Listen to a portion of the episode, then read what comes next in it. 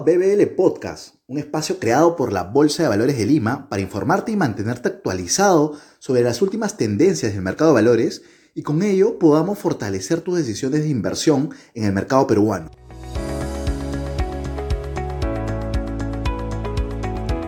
Bienvenidos a un nuevo episodio de BBL Podcast. En esta ocasión conversaremos sobre la coyuntura del mercado local y lo que nos espera para el 2022. Para ello nos acompaña Fernando Manrique, gerente de inversiones Bottom Up de AFP Integra. Bienvenido, Fernando. Hola, Julio.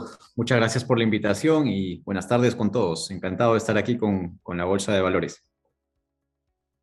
Muchas gracias, Fernando. De hecho, ingresando un poco en materia de la entrevista y ingresando más en el plano este, global, ¿okay? los mercados financieros globales están registrando unos retornos medio volátiles en los últimos días tras el surgimiento de una nueva variante de coronavirus. ¿no? Sin embargo, pareciera que la caída no deja de ser una corrección durante un año espectacularmente alcista en los mercados internacionales. No sé cuál podría ser tu comentario. ¿Tú crees que estamos o no ante el inicio de una corrección más severa? A ver, es importante, este, y es correcto lo que dices, primero es importante tomar en consideración cuál es el contexto en el cual nos encontramos y de dónde venimos, ¿correcto? Este, para, para tener un punto de partida. Recordemos que ya hace o desde hace varios años este, la liquidez en los mercados ha sido relativamente amplia. ¿Esto qué significa? Que existe mucho dinero en el mercado de capitales para poder comprar los activos financieros. Eh, esto tuvo una interrupción súbita el año pasado, eh, en, marzo, cuando, pues, producto del coronavirus, se eh, generó una situación de alerta y evidentemente de pánico, diría yo, en las bolsas y en general en el mundo, producto de la incertidumbre que generaba este, la evolución de este virus, que en ese momento pues no teníamos idea. En algún momento se hablaba, recuerden ustedes, hace de dos semanas de, confinamiento, pues hemos tenido cerca de dos años y todavía, todavía sentimos los efectos, y lo acabas de mencionar, tenemos una nueva cepa sobre la mesa. Pero, pero gracias a Dios, eh, esto eh, supo ser eh, combatido de manera muy, muy eficiente por los bancos centrales de todo el mundo y los gobiernos de todo el mundo. ¿Qué sucedió? Se inyectó más liquidez. Se inyectó más liquidez y una liquidez directa en muchos casos a la gente, al consumo, para proteger una potencial eh, situación de desempleo, de que la gente pierda sus trabajos en el corto plazo. Entonces, eh, ¿qué ha generado todo esto? Eh, pues ha logrado que el efecto en la capacidad de compra, tanto del sector, o sea, sobre todo el sector privado, con ayuda del sector público a nivel global, se, este, se mantenga por lo menos eh, y el golpe no haya sido tan, tan duro. ¿Qué se reflejó? Y esto, ¿cómo se reflejó en los estados, o mejor dicho, en las empresas o en las bolsas? Pues luego una súbita caída eh, en marzo, eh, ya hacia abril, mayo, empezó una subida que la tenemos hasta el día de hoy. ¿Qué es lo que ha pasado? No solamente tenemos el efecto positivo de que la gente tiene más dinero en el bolsillo en general, producto ya sea de medidas y vamos a hablar del plano local, de, los subsidios de parte del gobierno, los retiros que se han dado de los fondos de pensiones, este, los programas reactiva, etcétera. Este, no solamente tenemos ese efecto positivo, sino también por el mismo efecto del virus a nivel no solamente local, sino global, hemos tenido eh, problemas en la oferta. Porque claro, si es que tenemos medidas de confinamiento, la capacidad productiva también se ve afectada hay menos bienes, hay más restricciones en cuanto a este, eh, la oferta de productos, ya sea en transporte, etcétera, y ergo, o sea, lo que sucede o termina sucediendo es que también los precios suben, y eso ahí voy este, eh, con un segundo efecto, que es potenciales eh, medidas inflacionarias en el, corto plazo. y eso es de lo que se habla hoy en los mercados. Entonces, tienes mucha liquidez, tienes tasas bastante bajas porque hay mucho dinero, y esto hace que los activos financieros, llámese la bolsa, suba, y a la vez, en, una fase 2, que es la que nos encontramos ahora, empiezan a eh, haber ciertos temores de eh, potencial eh, inflación a nivel global y local por otras razones, o mejor dicho, por las mismas razones y por razones adicionales también este, en general en la economía. Ahora, respondiendo a tu pregunta, ¿qué creo que, que, puede pasar? Pues hoy por hoy tenemos dos riesgos gigantes. Primero, cepas que puedan ser muy agresivas, y esto a la vez podría eh, decantar en eh, una corrección, puesto que ya varias de las medidas puestas sobre la mesa han, eh, no agotado, pero han mermado un poco la capacidad de los gobiernos de seguir en este impulso de liquidez. Y teniendo en consideración que esto ya empieza a generar en algunos sitios potenciales eh, cifras que puedan estar ligadas a, procesos inflacionarios a nivel global, limita también un poco la capacidad. Entonces, e, ese riesgo, el riesgo de la inflación y el riesgo de este, un nuevo virus podrían generar una corrección en el mercado, sí. De que esta corrección, este, eh, ¿cuánto pueda durar? Pues eh, yo creo que el efecto número dos es más peligroso. O sea, el efecto del virus, finalmente hoy tenemos mucho más visibilidad, tenemos vacunas, tenemos capacidad de reacción a nivel de laboratorio, de, la dinámica y la logística de los gobiernos, pero a nivel de inflación es un efecto eh, que no hemos visto hace muchísimos años y este, habrá que ver cómo los bancos centrales lidian con eso, ¿no? Y ese efecto sí podría gatillar una corrección un poquito más prolongada. Sí, exacto, es uno de los factores a, a monitorear a nivel global este, esta inflación que no parece ser tan transitoria, ¿no? Como ya lo ha sido descartado. Ingresando al, al, plano local, pues los últimos datos de actividad mensual muestran una cierta recuperación de la economía, mejora la esperada. Eh, ¿Cuál sería su, perspectiva de crecimiento para el 2022? ¿Cuál es su escenario base para el mercado local? A ver, eh, el Perú se encuentra en una posición hoy día a nivel global totalmente privilegiada. No hemos tenido términos de intercambio más favorables eh, que yo recuerdo en los últimos 20 años, incluso más.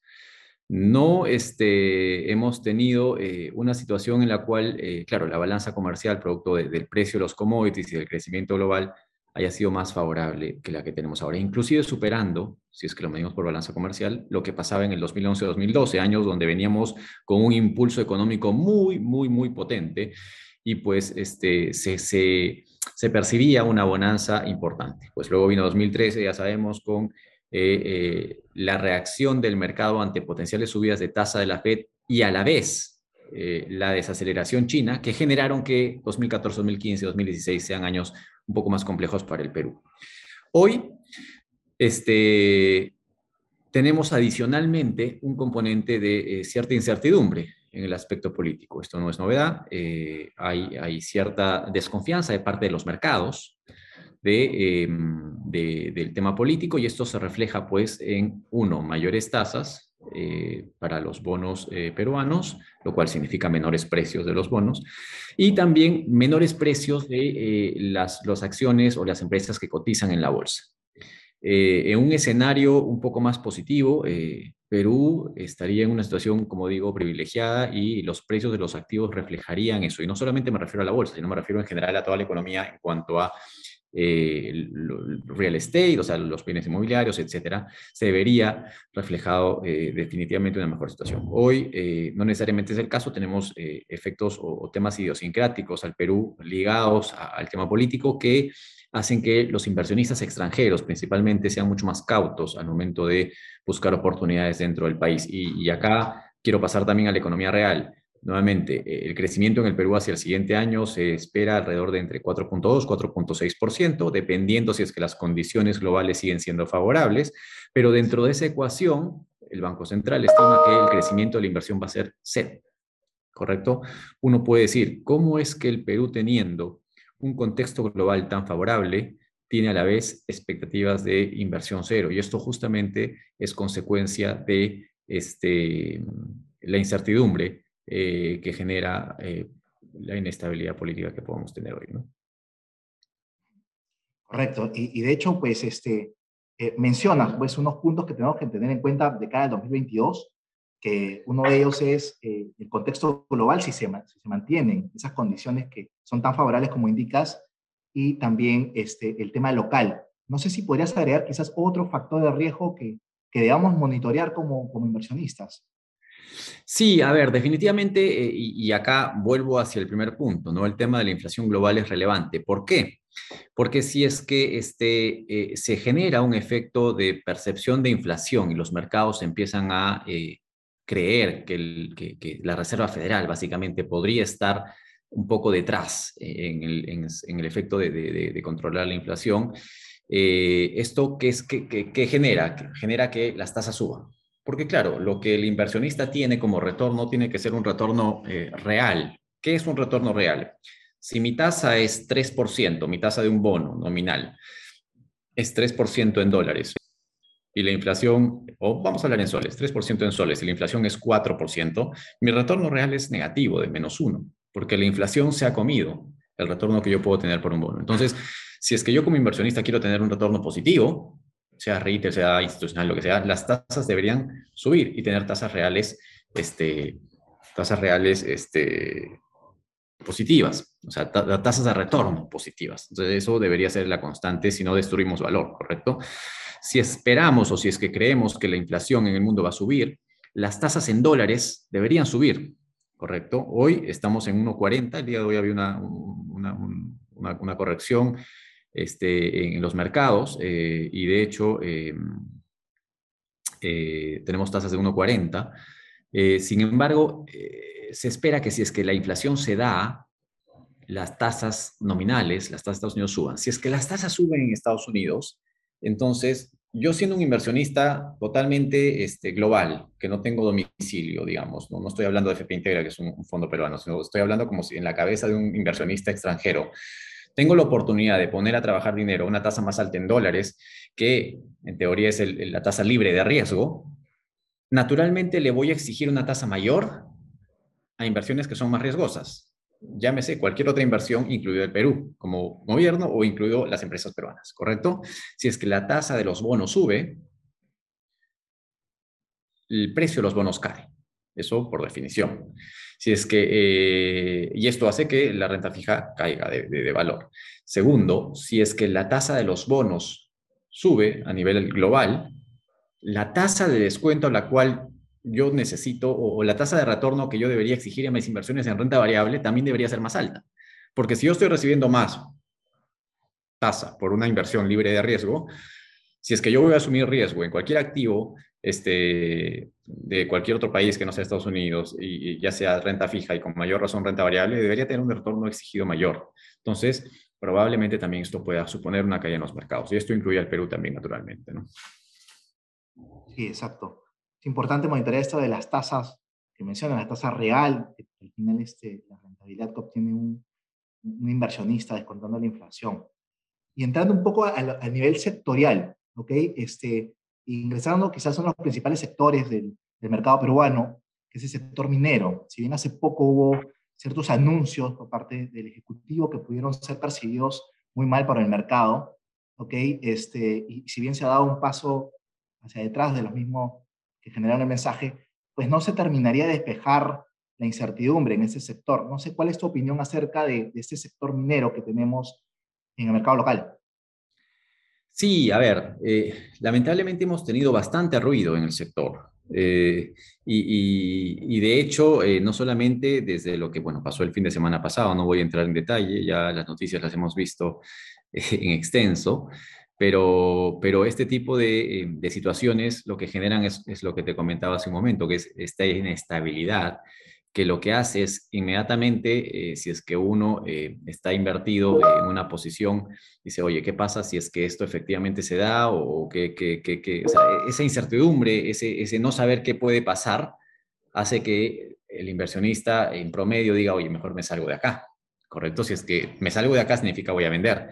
Si es que hay presión de venta, entonces evidentemente el precio cae. El sector minero ha sido el más golpeado en las últimas semanas, producto justamente de lo que dices.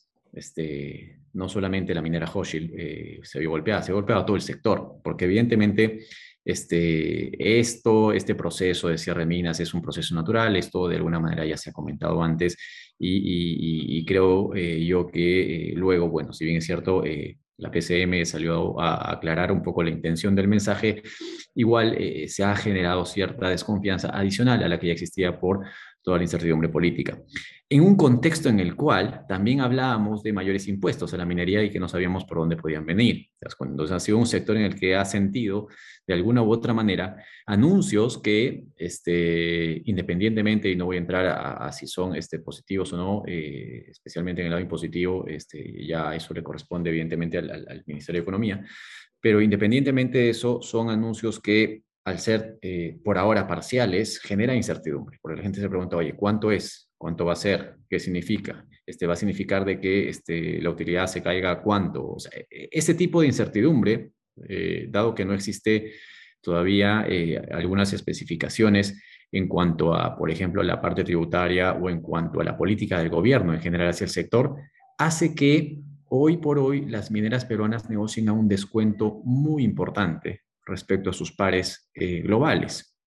¿Correcto? Este, esto de acá, eh, claro, visto en el largo plazo, y si es que uno cree que el Perú pues va a seguir adelante y, va a, volver a, una senda eh, con menor incertidumbre, pues podría ser una gran oportunidad. Ojo, manteniendo los precios de los commodities constantes.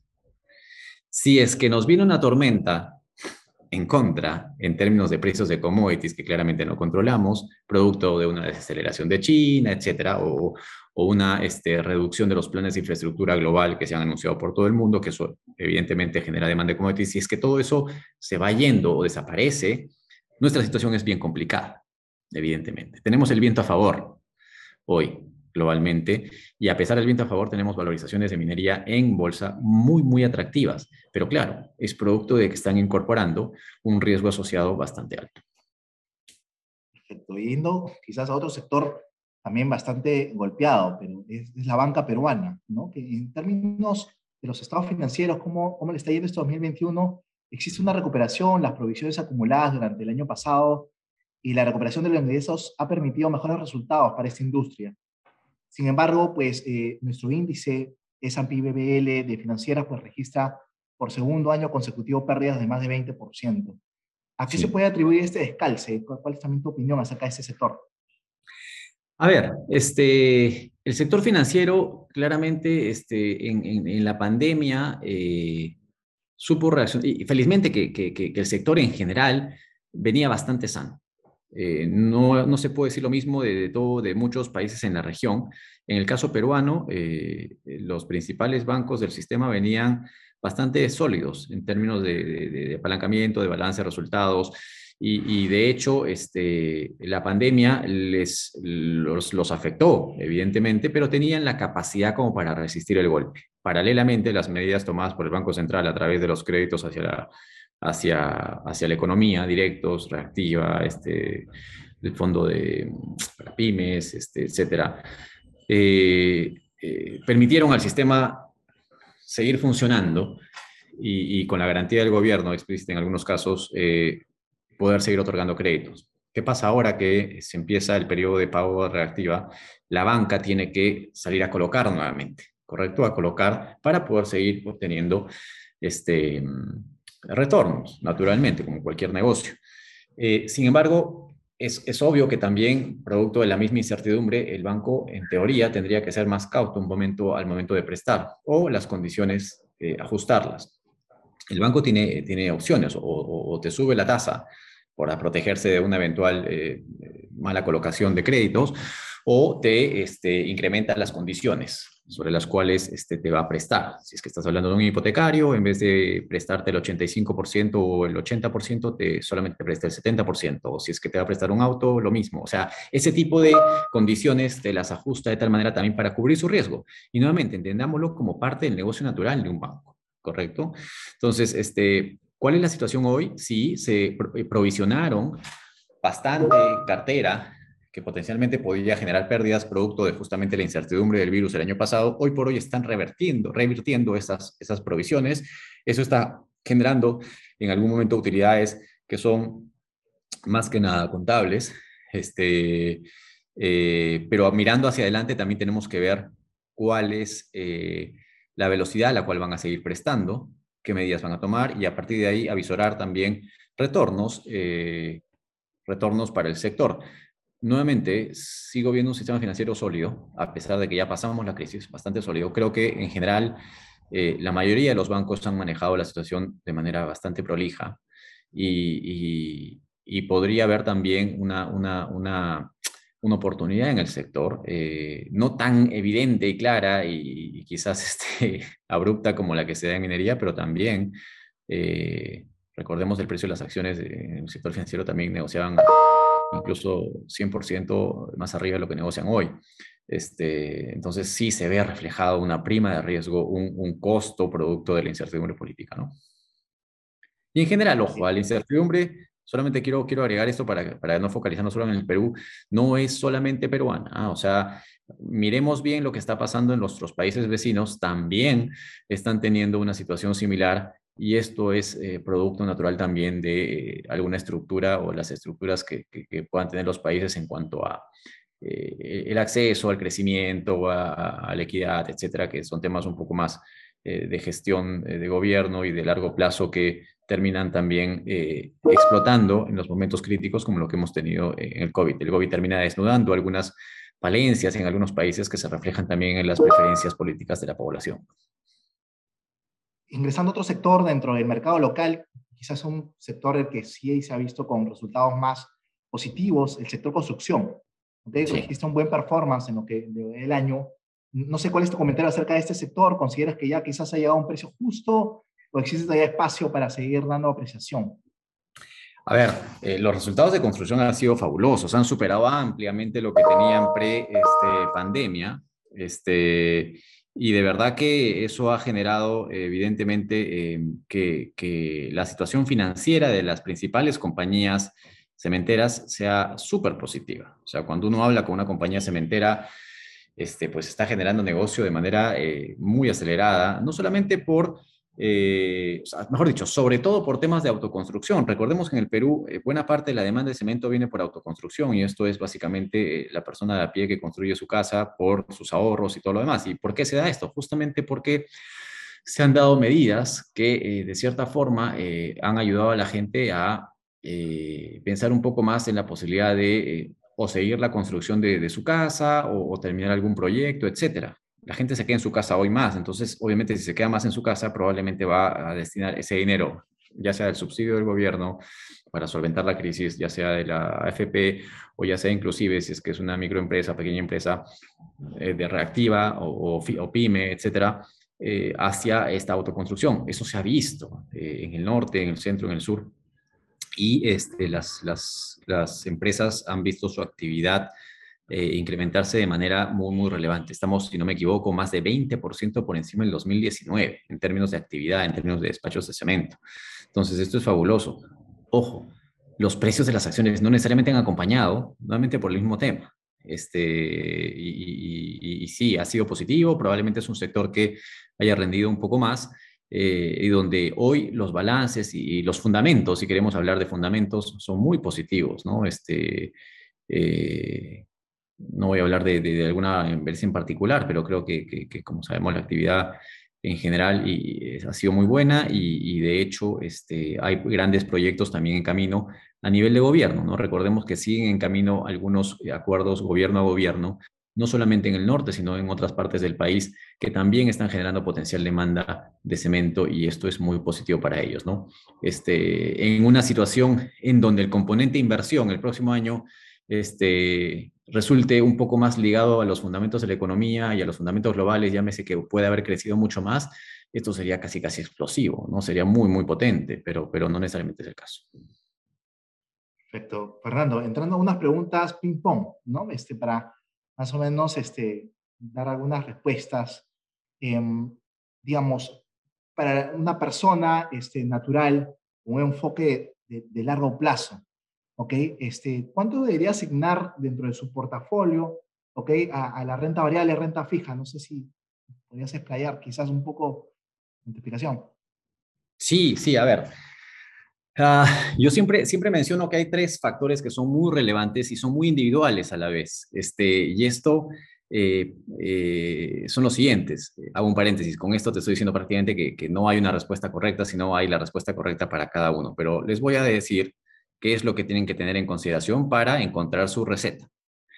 En primer lugar, si es que eh, estoy dispuesto a invertir un portafolio, es porque tengo algo de exceso de ahorros, ¿correcto? Eh, primero hay que ver cuánto de mi patrimonio estoy poniendo a invertir. Y ojo que patrimonio no solamente es eh, la caja o, los ahorros que yo pueda tener en la cuenta, sino también es eh, los bienes que yo puedo tener. Es, todo eso forma parte del patrimonio de cada persona. Entonces, si yo estoy poniendo en, la bolsa o en bonos o en activos financieros, llamémoslo así, este, una porción de mis ahorros, mientras más grande sea esa proporción, si es que yo estoy arriesgando mucho más de mi patrimonio, tengo que ser un poco más conservador. Porque imagínense, hago una mala inversión, los mercados caen como cayeron en marzo y de repente eh, puedo perder una porción relevante de mi patrimonio y eso obviamente nos pone en problemas. Si es una porción menor, pues me permite tomar un poquito más de riesgo. Llámese ir un poco más activos de renta variable. Correcto. Segundo, el plazo. Hay personas que ahorran para su viaje del próximo año y hay personas que ahorran para el colegio de sus hijos que acaban de nacer. Son plazos totalmente distintos. La regla es, a mayor plazo, yo puedo asumir mayor riesgo. A menor plazo, no puedo asumir riesgo. Porque imagínense, una persona que en diciembre de 2019 necesitaba pagar un dinero en junio del 2020, pues le llegó la crisis, se había metido en un portafolio súper riesgoso y pues perdió muchísimo dinero pongo otro ejemplo. Hay gente que quiere a veces tradear con los fondos de pensiones y estaba en el fondo 3 y vino la crisis y se pasó al fondo 1, al fondo 0, incluso al fondo 1, llamémosle. Se comió toda la caída, se pasó al fondo 0 y de ahí nunca tuvo la recuperación. Se quedó estancado al fondo 1 y su recuperación fue muy lenta y no se ganó con la recuperación que tuvo el fondo 3 a posteriori. Llámese, siempre hay que ver las inversiones en plazos relativamente largos. Pero si es que nosotros estamos ahorrando para un plazo corto, entonces no puedo asumir mucho riesgo. Si mi plazo es largo, sí puedo asumir más riesgo. Y la tercera condición es algo súper personal, y ahí ya cada uno será pues el juez de su conciencia, porque hay perfiles, y hay personas que son más este, adversas al riesgo. Este, estoy seguro, este, Julio, que tú tienes algún amigo que te dice, este, oye, yo no quiero tener deudas, yo no quiero, este, o sea, si yo veo que mi, que mi, que mi plata cae 2 o 3%, no, me pongo muy tenso, muy nervioso, este, no, no me pongas en nada, solamente quiero ganar. Poquito, pero no importa. ¿Ok? A esa persona no la puedes poner en un portafolio riesgoso, porque va a sufrir, va a sufrir, y, es un perfil, y eso es totalmente personal, uno se conoce. Hay personas, por el contrario, que dicen, oye, esta, esto me, gusta, esto está barato, esto este, me lo voy a comprar. Y, y, de verdad que dices, oye, ok, y a la, semana siguiente dices, oye, esto ya no está 10 soles, está 9 soles. Esa es la pregunta típica que yo hago cuando me toca explicar este concepto, ¿no? Eh, ¿Qué hacen ustedes? ¿Compran más? ¿Venden? ¿O se quedan tranquilos? Y eso te dice un poquito cuál es el perfil. Hay gente que dice, está más barato, compro más. Hay gente que dice, no, no puedo. Si 10% ya perdí, no, de repente puedo perder más, me voy. Eso es muy personal, ¿te das cuenta? Eso no está en ningún, este, no hay la respuesta correcta en el libro de texto, sino la respuesta correcta la tiene que dar uno mismo, sumando los otros dos factores, el patrimonial y el tema del plazo. ¿Ya? Este, en inversiones, en el largo plazo, hay una máxima que es muy simple, que suena tonto, pero a veces la gente se olvida. La idea de todo esto es comprar barato y vender caro. Pero el mercado, los movimientos y los titulares a veces a uno lo nublan y dices, oye, se cayó, entonces te genera el pánico y quieres vender abajo. No es que todo lo que cae va a subir, no. Uno tiene que hacer la tarea, evidentemente, y ver si es que hay valor, si es que tiene fundamento, ¿no? Y si es que está barato, de repente comprar un poco más, si es que uno está en la capacidad, evidentemente. Si es que algo está muy caro, mucha gente más bien te dice, esto ha rendido muchísimo y esto va a seguir duplicando y va a seguir, y es el entusiasmo, ¿no? Ese es, psicológico. Los mercados también tienen mucho psicológico y te compran la historia de que vas a tener el mismo retorno y de repente estás comprando caro. Entonces, este, eso de ahí es, es este, un concepto quizás más aterrizado, más fácil de, plasmar, pero, pero no hay respuesta correcta. Simplemente es, quiero asumir más riesgo, entonces voy a renta variable. Puedo, mejor dicho, la palabra es, puedo asumir más riesgo, voy a renta variable un poquito más. Y si es que no puedo asumir tanto riesgo, este, voy un poquito más a renta fija en general. ¿no? Em, ¿Cómo debería, este, en términos de ahorro para las personas, deberíamos ahorrar ahora en soles, dólares? ¿Cuál es tu recomendación? Esa es la pregunta, la pregunta del millón, pero también hay una respuesta también un poco más personal y, es cierta. Este, si es que yo soy una persona que recibo mis ingresos en soles y tengo eh, la mayoría de mis gastos en soles, primero, si es que tomo deuda, me endeudo en soles, pero si es que invierto, debería preferir un poquito más invertir en dólares. ¿Por qué? Porque me diversifica.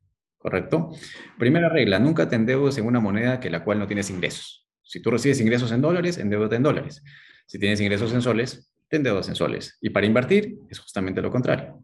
Si tú tienes ingresos en soles y, estás eh, eh, invertido en una, eh, o mejor dicho, estás empleado por una empresa peruana, idealmente tus ahorros deberían estar invertidos en una empresa que no sea peruana, en un índice que no sea peruano. Y hoy la Bolsa de Valores ofrece varias, múltiples alternativas de invertir en la Bolsa peruana en índices globales. Debería ser tu intención, tu, tu foco, este, mirar un poquito más fuera de Perú. Porque Dios no quiera, Perú eh, se deteriora, si tú estás invertido solo en el Perú, también tus inversiones se deterioran. Si el Perú se deteriora y estás invertido en soles y no en dólares, también te deteriora. Si estás invertido en dólares, probablemente tu inversión se mantenga un poco más estable. ¿Te das cuenta? Es, eso, eso de ahí es muy importante. Si es que, si es que bueno, este, puedo hacerlo a través de la Bolsa de Valores de Lima, como digo, creo que hay múltiples opciones. Ustedes este, han hecho una excelente labor últimamente y creo que hay bastantes opciones para el inversionista eh, para poder obtener exposición eh, en el extranjero. No, eso no quiere decir que no tenga exposición a Perú, no, por supuesto que sí. También hay una ventaja de conocer el mercado local y poder ver oportunidades más claramente, pero eh, la porción no debería ser muy grande, ¿no? Una pregunta difícil también acerca de cuánto estimas que debería ubicarse el tipo de cambio. A ver, es, es Hoy, como comenté, existe eh, o hemos tenido un movimiento del tipo de cambio producto justamente de, eh, que el mercado en general, no solamente en el Perú, sino en la región, ha visto, em, eh, ha visto un mayor riesgo. Entonces, este, la gente, naturalmente, el inversionista internacional, los inversionistas en general, lo que hacen es pasar a dólares. Entonces, si yo demando dólares, el, dólar, el precio del dólar sube, ¿correcto? Este, y, y si es que sacan esos dólares, eh, los dólares se hacen más escasos, con lo cual el precio sube. Eso, eso como, como, como, como consecuencia natural de, un movimiento de aversión al riesgo, la migración hacia el dólar. Entonces, este efecto está de alguna manera un poco eh, puesto en el mercado. Eso no significa que este, si es que hay eh, un deterioro mayor, producto de cualquier efecto global o local, este, la moneda se pueda seguir depreciando, por supuesto, siempre es una, es una, una, una posibilidad. Este, hoy por hoy sí tenemos ya en precio eh, una situación eh, bastante, eh, eh, llamémosle, o sea, está, está, puesto en precio una situación en la que el Perú claramente tiene pues una, una incertidumbre alta. ¿ya? Y esto a pesar nuevamente de las condiciones globales que son hoy, hoy parados este, en, diciembre, una, es muy, muy favorables. ¿Qué pasa si es que este, los componentes idiosincráticos, los componentes propios del país, eh, empiezan a mejorar de cara a la percepción del inversionista global? Naturalmente la gente o el inversionista va a retornar su dinero, este, van a invertir en el Perú, para invertir en el Perú van a demandar soles, si demanda soles, vendes dólares. Deberíamos eh, tener un tipo de cambio hacia la baja. Por ende, la respuesta que te quiero dar es, eh, todo eh, está dependiendo también de un componente local muy, muy importante. El componente idiosincrático, el, el, riesgo puesto, o mejor dicho, la percepción de riesgo de Perú es relativamente alta y esto ha hecho que el tipo de cambio esté donde esté hoy día. Si las condiciones mejoran, deberíamos ver rápidamente este, una apreciación de la moneda local, llámese una depreciación del dólar, porque pues hoy los commodities están en el, en el techo, etcétera, y las condiciones son muy buenas este, y si es que vemos un deterioro mayor en términos globales o locales, deberíamos ver la moneda este, mucho más allá. Entonces, si me preguntas qué cree que va a pasar, dado que el componente no tiene que ver mucho con lo económico, sino más bien un poco con otros, otros aspectos, este, es un poco difícil responderte esa pregunta, ¿no? Evidentemente, lo que siempre ayuda es tener un portafolio diversificado. Entonces, no solamente tener dólares, no solamente tener soles, es una mezcla de ambos. Muchas gracias, Fernando, por tu tiempo, disposición y por la información compartida en esta entrevista. No, encantado, este Julio, encantado de participar. Espero que, haya podido ser claro. A veces algunos conceptos son un poquito difíciles de aterrizar, pero este, yo encantado de poder y, igual seguir este, eh, participando y de verdad felicitarlos por, por en general hoy las opciones que tiene el inversionista en la Bolsa de Valores de Lima son múltiples eh, y, creo que permite eh, tener un portafolio relativamente diversificado.